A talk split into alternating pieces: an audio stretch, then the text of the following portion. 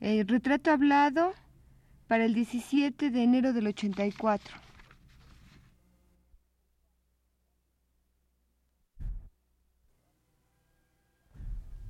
Radio UNAM presenta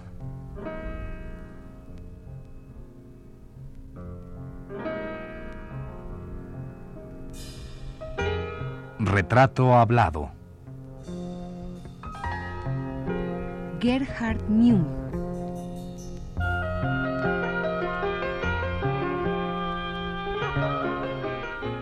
Un reportaje a cargo de Elvira García.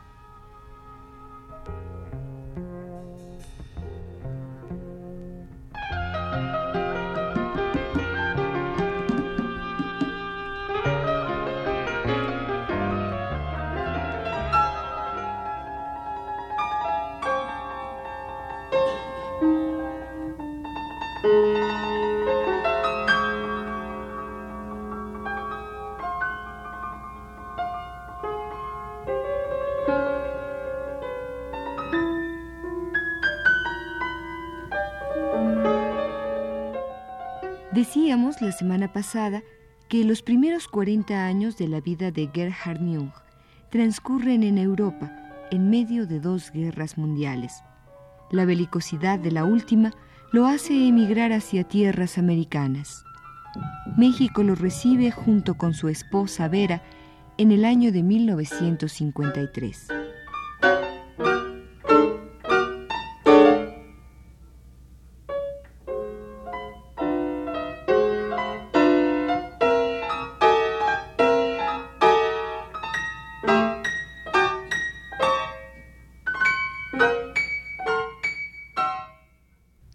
Atrás quedaba parte de su vida y de su historia.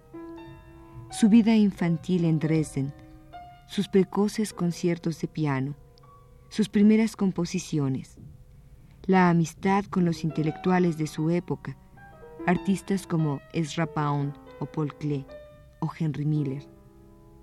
Queda como testimonio de esa época y de esa amistad un poema que Ezra Pound escribiera a Gerhard Jung y que está incluido en Los Cantos, la obra máxima de este poeta norteamericano.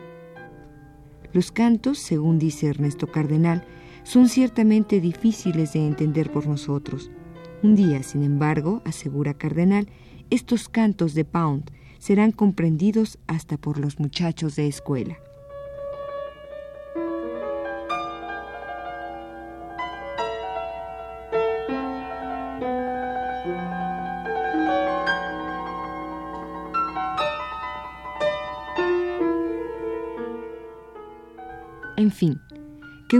Esos cantos, los cantos de Pisa, que por cierto es Rapaun escribiera durante su encarcelamiento en esa ciudad italiana, enclaustrado en una jaula cubierta por alambres de púas. Uno de esos cantos, decíamos, habla de su amigo Gerhard Jung. El poema dice así.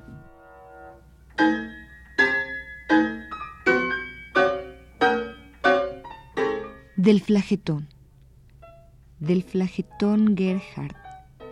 Emerges y vienes del flagetón con Buxtehude y Clajes en tu mochila, con el Standenberg de Sash en tu equipaje, no de un pájaro, sino de muchos.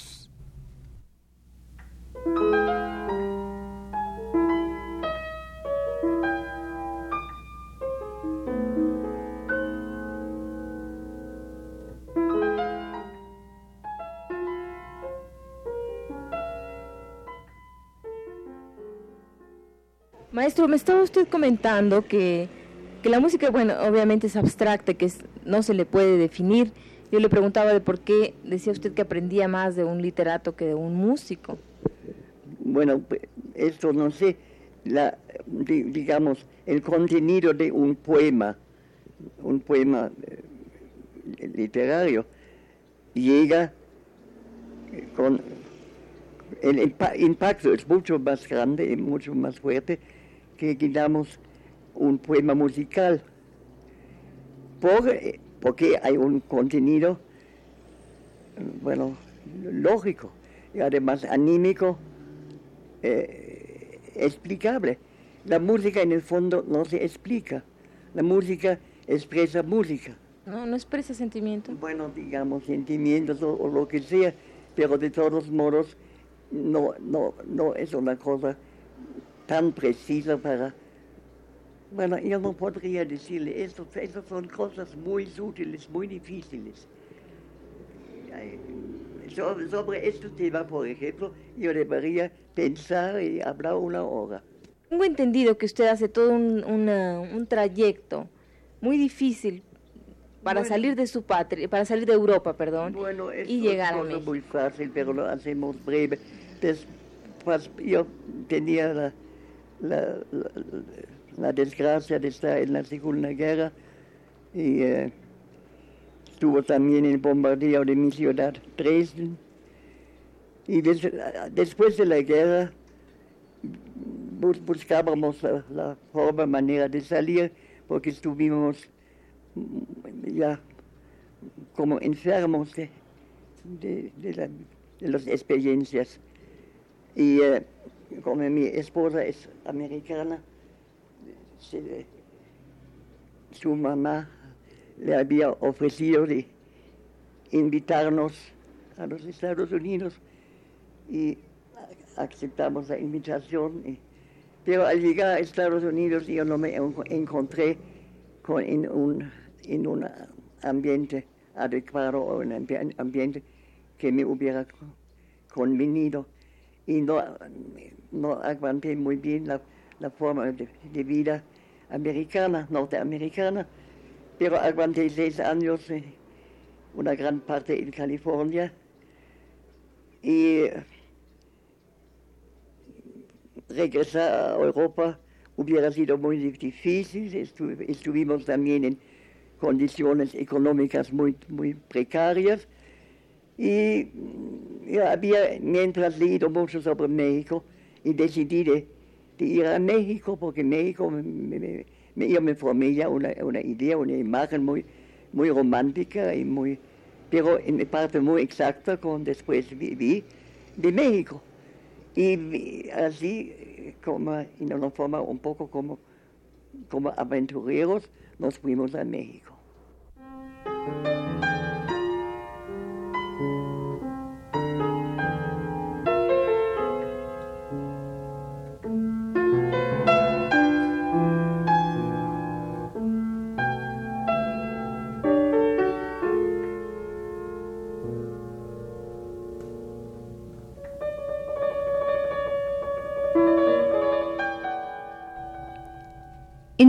De esta emisión hemos venido escuchando fragmentos de obras compuestas por Gerhard Jung. Las suyas no son creaciones particularmente accesibles para el gran público, y aun cuando hay pasajes de ellas que evidencian el gran sentido del humor de su autor, no resultan sencillas o divertidas a la primera audición.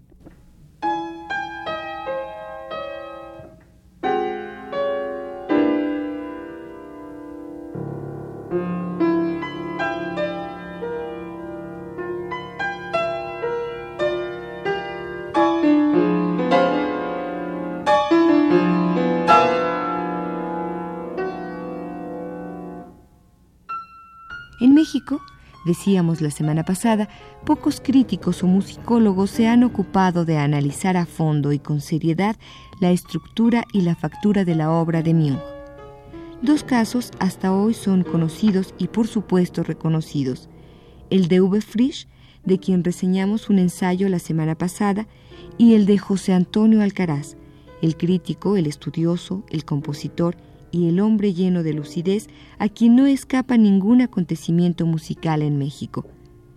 Alcaraz escribió hace poco más de cinco años un extenso artículo acerca de Myung, el intérprete y el compositor. En relación a este último, Alcaraz dice,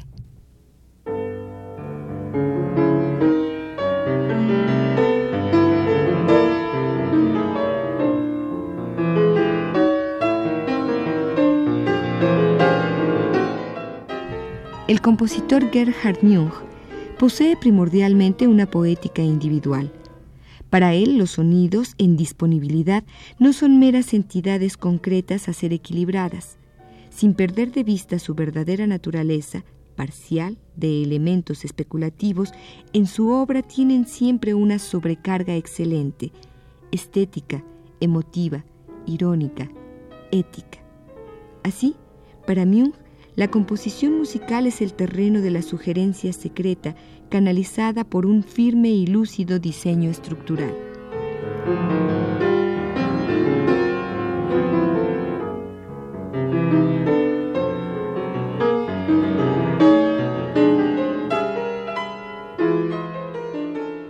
Y Alcaraz sigue diciendo en su ensayo, alguna vez he calificado ya como insólita la poética de Munch, pero ahora he de hacer notar en complemento que cuando ésta se sitúa bajo un encuadre humorístico que tanto tiene de homenaje como de sarcasmo, es particularmente exitosa.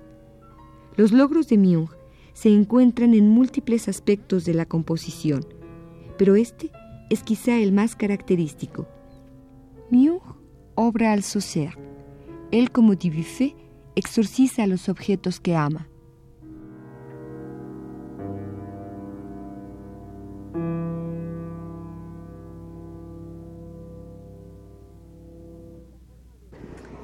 ¿Cuál, fue esa forma de un poco como aventureros? ¿Cómo fue su trayectoria? Bueno, digo que, que no, tengo, no tenía ninguna seguridad, ninguna seguridad, ningún conocimiento de nada. Esto fue ir como así que ir en la neblina, ¿no? ¿Verdad? Sin, sin tener ni la más mínima idea qué, qué voy a hacer. Pero me ayudó mucho la fortuna porque inmediatamente encontré muchos muchos conciertos y, y trabajos muy interesantes. ¿Tenía usted ya algún conocido en México? Ninguno. Pero conocí en, México, en Chapala, conocí a, unos americanos. Pero en Chapala mismo conocí a una gente de Guadalajara, que fui director de las Juventudes Musicales de, Jalisco. Y así me hicieron un concierto en, el Teatro de Goyado de, de Guadalajara. Y después hubo en Guadalajara la feria, no sé qué feria, bajo la protección de Agustín Llanes, entonces gobernador de Jalisco, y me encargaron de escribir una obra, una composición que yo escribí bajo el título de Homenaje a Jalisco. Y así me hizo ya conocido en casi dos semanas. Y de ahí en adelante me ayudó mucho la suerte. Maestro, ¿usted cree en la suerte mucho, en, la, en las cuestiones que no tienen mucho que ver en la con la razón, el raciocinio? Yo creo ciertamente en que hay mucho misterio en la vida y ciertamente yo soy antipragmático, completamente antirracional y creo más bien en, bueno, yo soy en el fondo un místico, ¿verdad? Pero creo que ciertamente es increíble que en, Estados Unidos nunca me salí, nada, me salió nada. Y es increíble que en México desde el principio todo salió también. Aquí hay unos, unas cosas de destino inexplicables. ¿En Estados Unidos usted hizo alguna composición? sí, compuse varias, varias obras.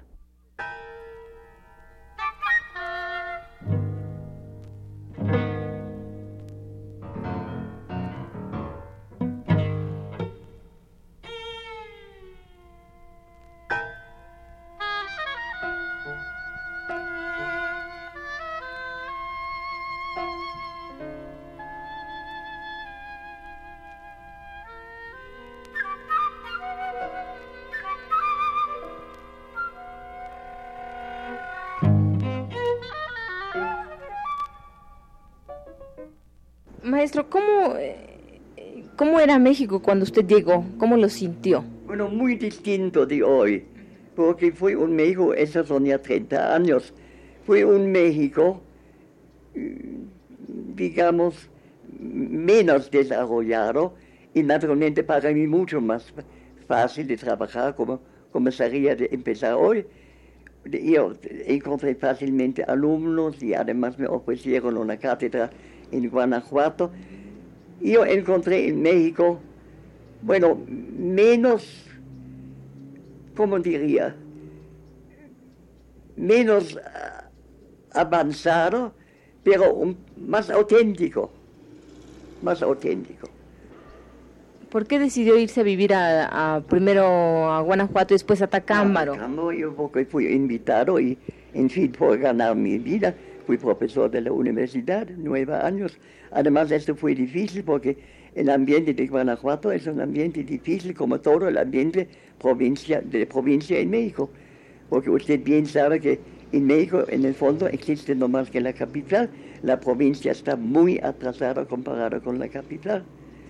Pero entonces, hace, hace 30 años atrás, esto fue prodigioso, la diferencia entre México y Guanajuato. Hasta la gente de México se reía, de mí y dice, ah, maestro, todavía en Guanajuato. Así trataron. Ahora ha cambiado todo eso también. Eh, ¿Usted eh, siente de alguna manera una atracción por la magia que, que a veces... Eh, por la magia. La magia de México. La magia Sí, siempre me, yo había leído mucho sobre México y siempre me ha interesado mucho lo, lo, lo primordial de México. Decimos los náhuatl, los mayas y, naturalmente los cultos, los ritos y, y todo eso. ¿Usted siente que es un ambiente mucho más propicio para usted que, que bueno, cualquier otro que hubiera estado escogido, cualquier otro país? Esto, eh, aquí es una cosa delicada a contestar porque siento que yo ha cambiado mucho y que México ha cambiado mucho. Y ahora es un fenómeno muy curioso. Ahora tengo, mucho, tengo mucha nostalgia de volver a Italia. Sé que no lo puedo porque estoy enfermo y muy grande y probablemente no se haga, pero tengo mucha nostalgia para Francia e Italia. ¿Y eso por qué cree usted que se está dando en este momento de su vida? ¿Quién sabe? Esto no se contesta. Esas son cosas que, que, que pasan a uno y, uno no, no lo sabe por qué. No sé decirle por qué.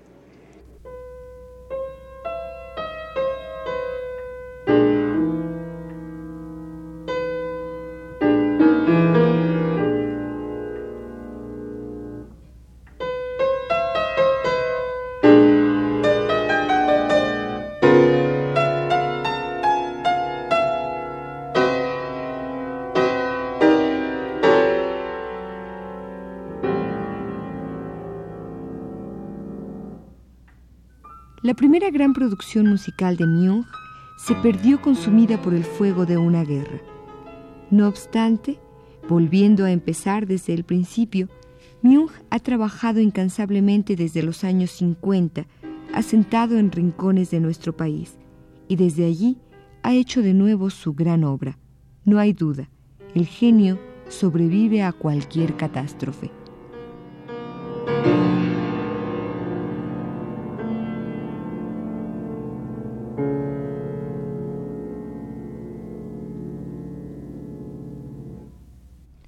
Antes de cerrar esta segunda emisión, queremos hacerle escuchar a usted un poema de Ezra Pound, a quien hemos mencionado al inicio del programa como uno de los amigos de Gerhard Jung.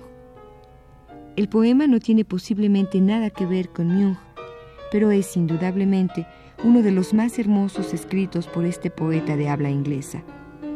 ¿Quiere usted escucharlo? Se titula Sabiduría antigua, algo cósmica.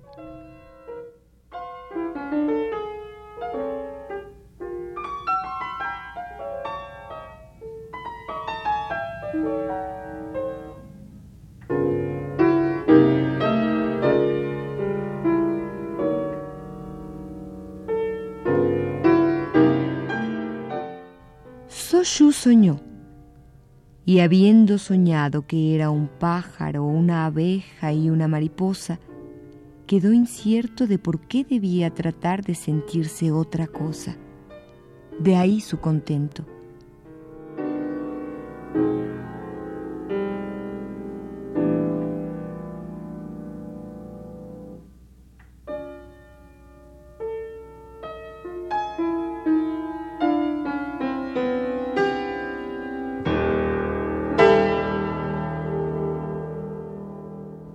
Esta fue la segunda parte de la serie dedicada al compositor Gerhard Jung. Le invitamos a escuchar la tercera el próximo martes a las 21.15 horas. Gracias por su atención.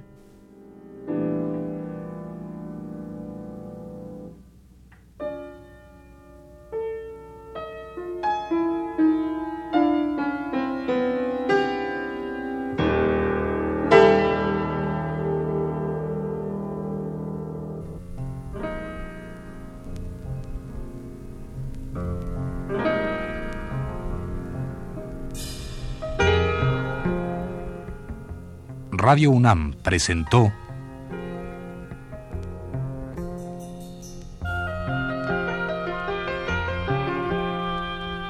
Retrato Hablado. Gerhard Munch